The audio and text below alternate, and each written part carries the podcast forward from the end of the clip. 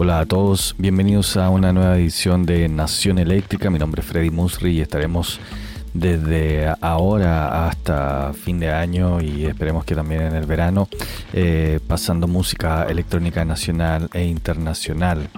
Les cuento que tenemos novedades porque ya tenemos eh, nueva versión de nuestro sitio web donde pueden escuchar los podcasts de, temporadas anteriores. Eh, también tenemos más noticias escritas, videos y está interesante, así que dense una vuelta por www.nacionelectrica.cl.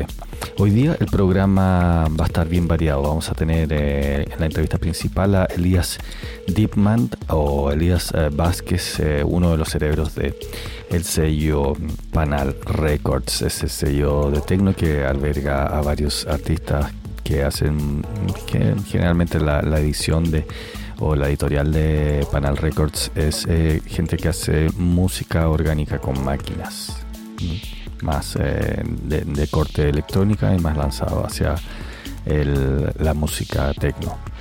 Vamos a estar escuchando la primera parte también a Egluf, Frente Tunupa con Playa y Desierto.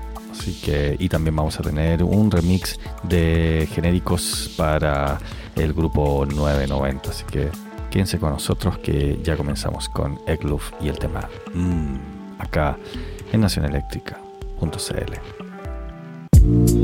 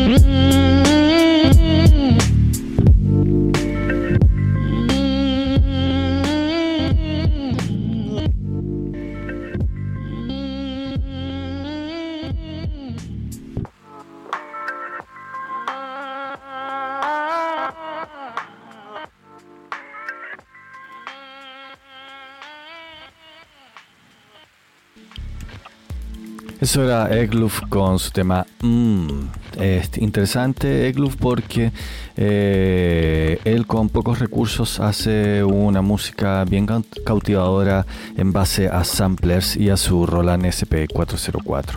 Así que ahí también es, esto es una muestra más de que hay que tener eh, más ganas y inteligencia o, ganas de hacer las cosas para eh, tener un buen resultado como es lo que hace el club. Eh, ahora vamos a ir con Frente Tunupa del sello regional. Vamos a escuchar dos, eh, dos temas de este colectivo del norte del país. el tema se llama Frente Tunupa primero y después vamos a escuchar Playa y Desierto. Recuerden que están en Nación Eléctrica.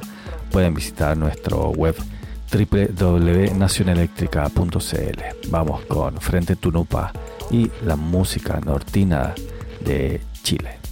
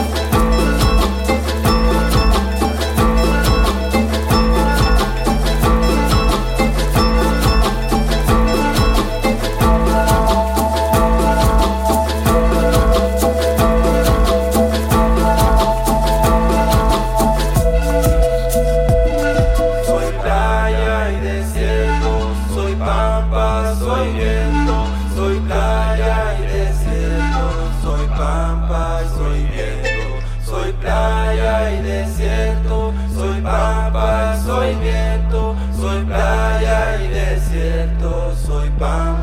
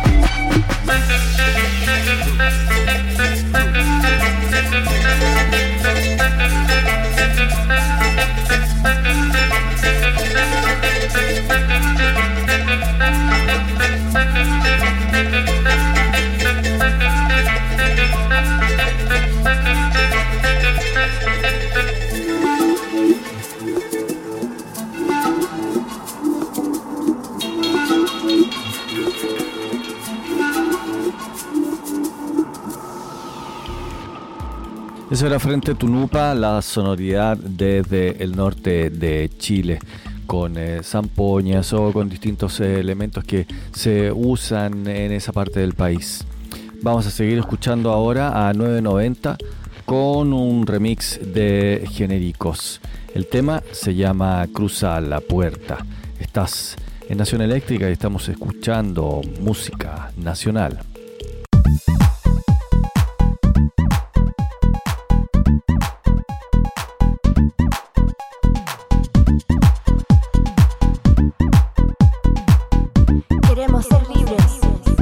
Queremos ser libres.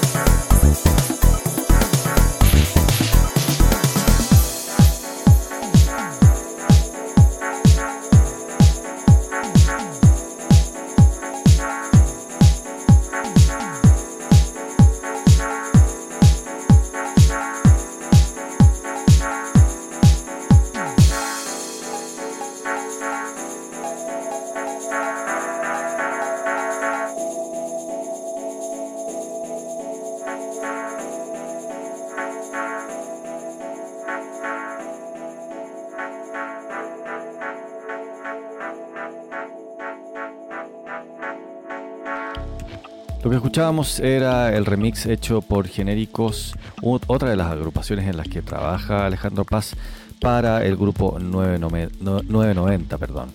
El tema se llama Cruza la Puerta. Vamos a seguir ahora y vamos ya a pasar a la entrevista, pero antes vamos a escuchar un tema antiguo del año 1974 de Kraftwerk para que conozcan también un poco mm, qué es lo que se hacía en, esa época. Antes eh, eh, o en paralelo a, la música disco también se estaban haciendo sonoridades electrónicas que eran bien interesantes y uno, una de las agrupaciones que estaba trabajando en este sentido era Kraftwerk. Vamos a escuchar Autobahn del grupo alemán Kraftwerk. Estás en nacioneléctrica.cl.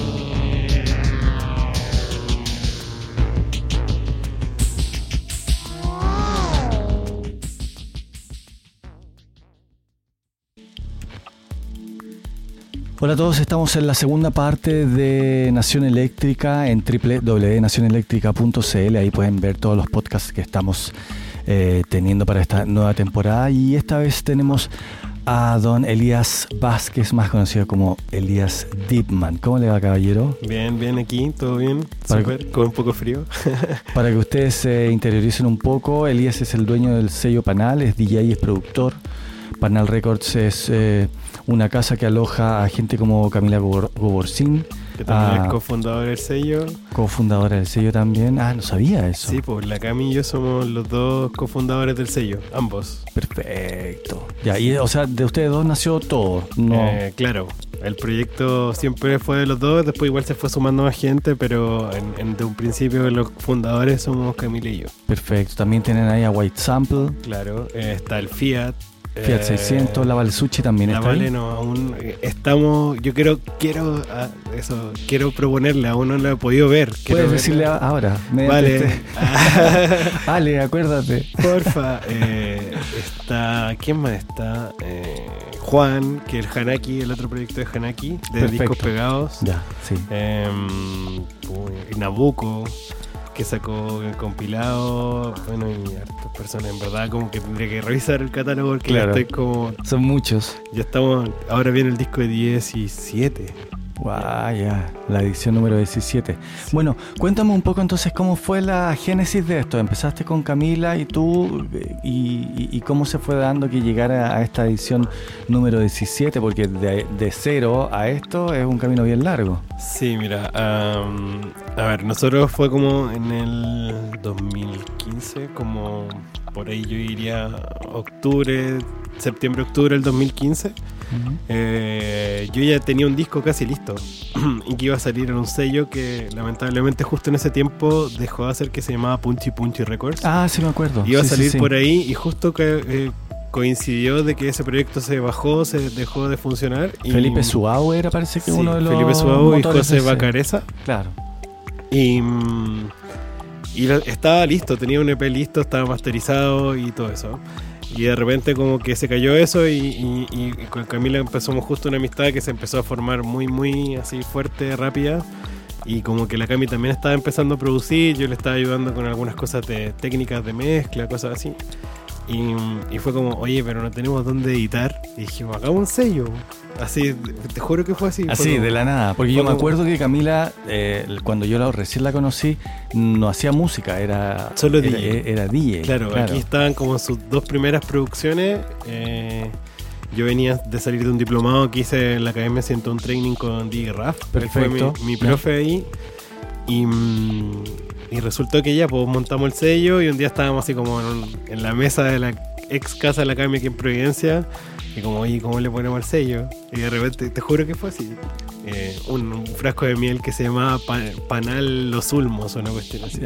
Fue como, oye, Panal, Panal, oye, sí, nos encantó el nombre, lo buscamos a ver si existía en otro lado, no existía, patentamos todo ese mismo día.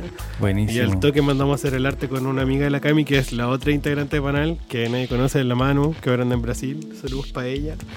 Ella es como la parte visual o de diseño. Todo lo que hace, toda la gráfica la hace la mano. Ahí encargada, gran.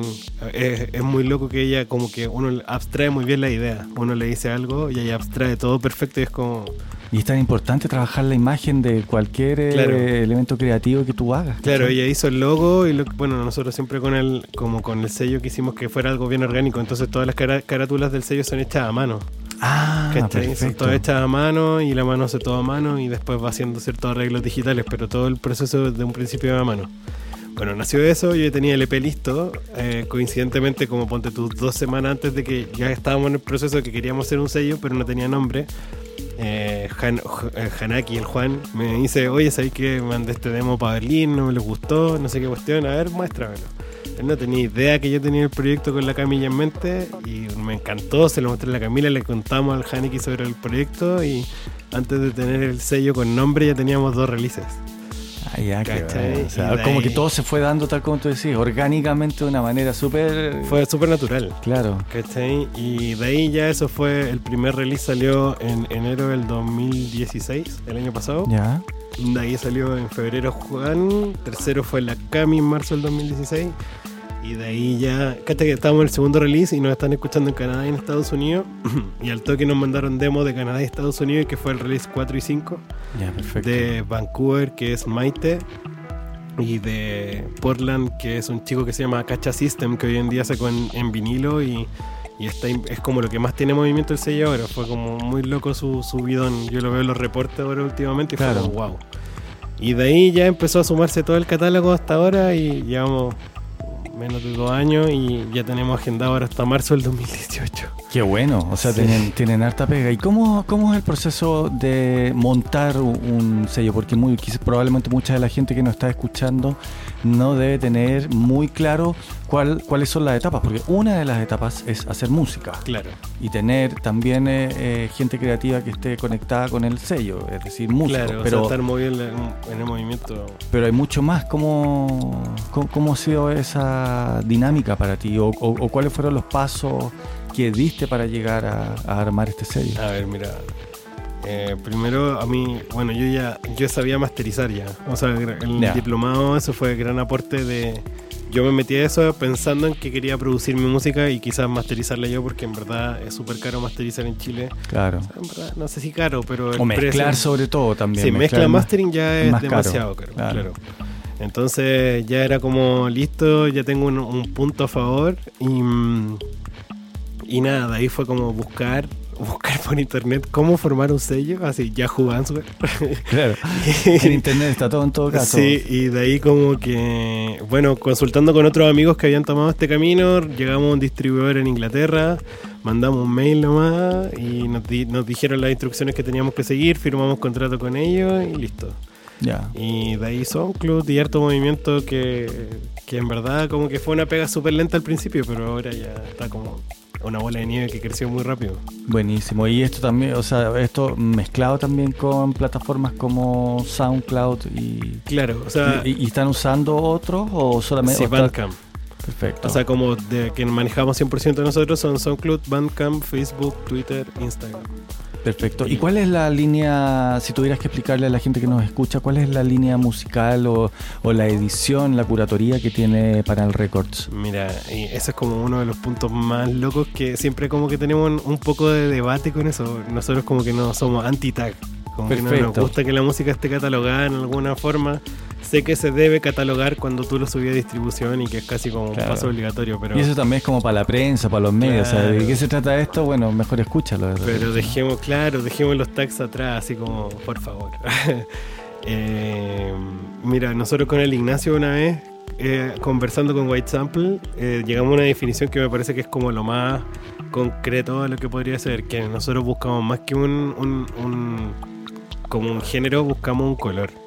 O sea, como que nosotros buscamos una especie de sensibilidad que igual se nota harto dentro de, la, de lo que hemos curado dentro del sello y que yo creo que busca como, como a ver, Ignacio lo plantea así como cuando, y creo que sale hasta el video de Bad Lab yo diciendo eso, que es como que, por ejemplo, cuando tú llegabas ahí antes y querías pintar un cuadro, no sé, impresionismo, surrealismo, cualquier cosa, te paráis frente al cuadro como pensando en la temática de lo que querías hacer y llegabas a ese resultado. Claro. Y en la música antiguamente igual pasaba un poco, o sea, te presentabas con tu banda y decías, yo vamos a hacer rock y empezáis a- y, y todo se formaba una... eh, un- un Había una asunto- idea preconcebida también, Claro, ¿no? entonces ahora como que yo creo que va el sentimiento antes del tag. Uno crea música y después quizás la puedes catalogar. Y creo que eso es como lo, lo más valioso del sello, Claro. Que tiene como ese feeling de que tiene algo que es como, no sé, puede ser un poco como subsónico quizás.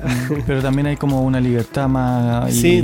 y- y más importancia a la, parece que al estado creativo Sí. en sí es mismo. como una como- sensibilidad, una nostalgia, eh, como que uno nota dentro, bueno, después de un tiempo que uno lleva escuchando harta música, nota que la música es como hecha a través de plugins eh, o de presets y cosas así, entonces esa sensibilidad como que uno al tiro la descarta, uno nota las cosas cuando salen como del corazón, creo que hasta Björk den- dentro de una entrevista decía algo así que como que mucha gente dice que cree que la música electrónica carece de sentimiento y ella decía que si no tenía sentimiento era porque no los pusieron ahí. Claro, tal cual. Entonces creo que es como un poco eso la línea de panel, definir un género. Pero medio- claro, eso, eso es más complicado. Claro, Sí, pero porque tú. tiene de ambient, house, o sea, si le definimos género tenemos el disco de la cámara house, ambient, techno, ¿cachai? Hay de todo, claro.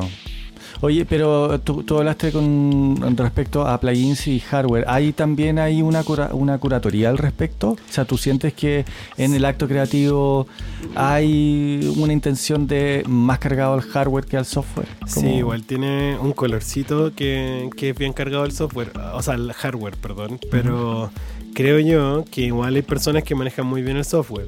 Por ejemplo, Juan, yo sé que ese disco fue hecho casi absolutamente con eh, software y son increíbles. O sea, no es una limitación, creo que Claro. es más bien una, un asunto de una herramienta estética que te puede ayudar mucho a hacer la pega mucho más fácil, pero si, Claro. si está bien hecho y logra lo que nosotros buscamos, en verdad Claro. da lo mismo. Bienvenido, no, no, hay, Claro. no hay ahí como una cosa media, No, no somos tan media, media nazi así. No, de hecho somos cero estrictos en ese sentido. O sea, si nos gusta bien y si no, no. O sea, es como súper simple para nosotros. Es como, oye Cami, me gustó esto. O la Cami escucha algo y le da una revisión. Y si dice que sí, yo lo reviso y si llegamos a un consenso, le damos. Pero si no, generalmente es como, oye, ¿sabéis que en verdad ni siquiera lo escuché? Bueno, vamos a la música entonces, vamos a escuchar un poco de lo que se hace en Panal Records. Ahora eh, escucharemos Bohemian Groove del último disco sacado por Elias Debman, uno de los eh, integrantes del sello Panal Records. Estás en Nación Eléctrica y estamos escuchando música electrónica chilena.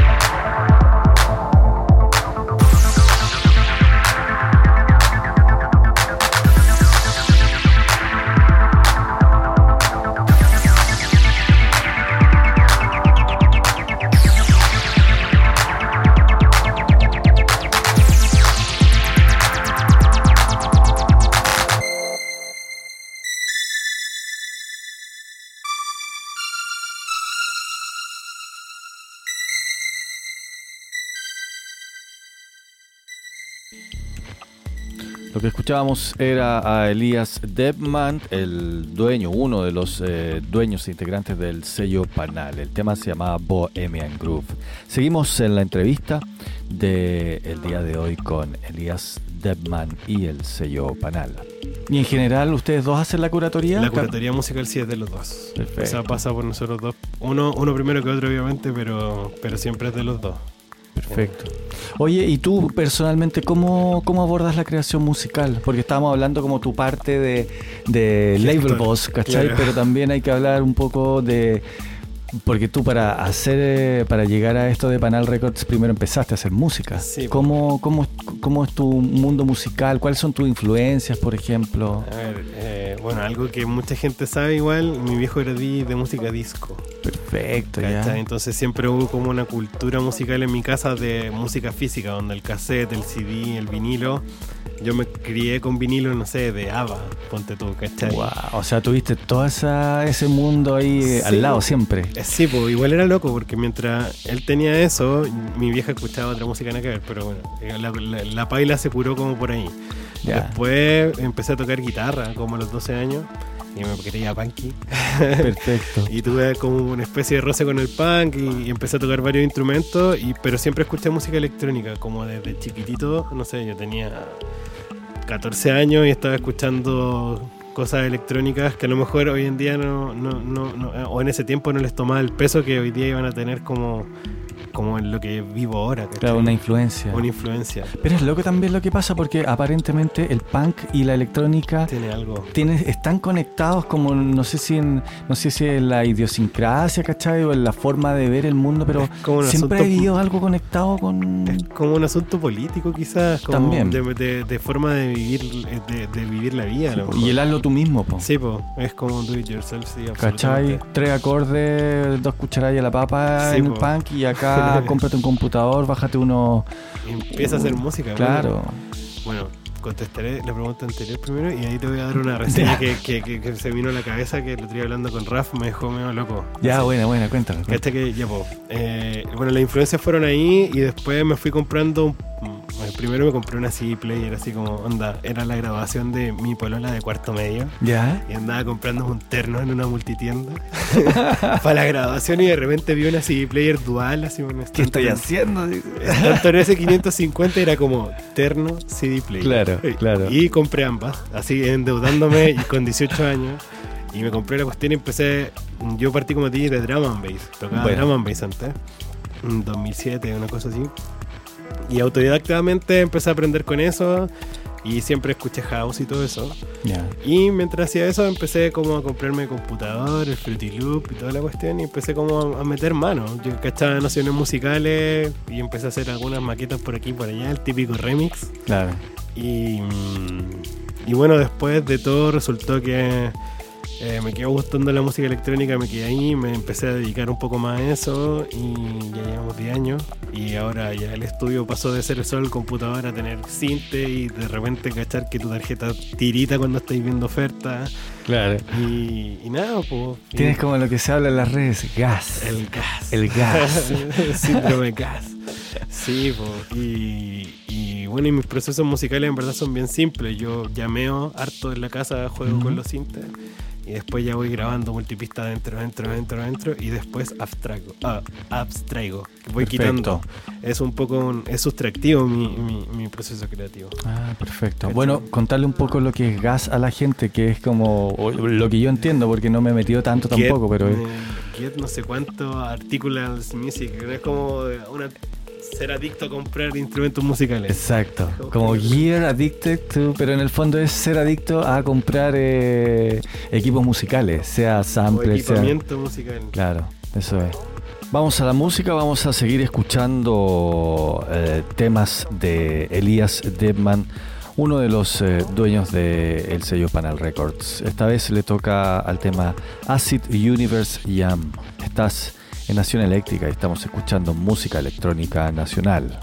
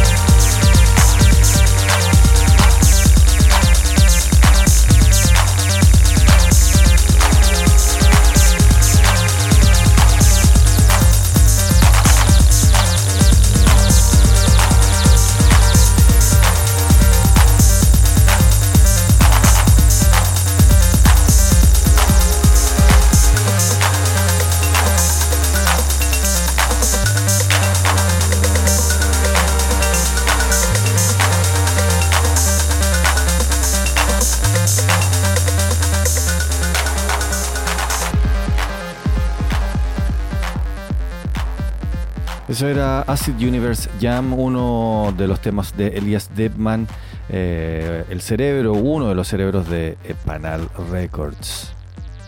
Ya pues Elías, estuvo súper buena la conversa, me gustó mucho que hubieras, que hubieras podido venir finalmente a Nación Eléctrica y gracias, pues gracias por venir. No, gracias a ti, en verdad era algo que teníamos que hacer. Es, interesante siempre compartir opiniones, yo creo que es como válido y hace más falta, de hecho.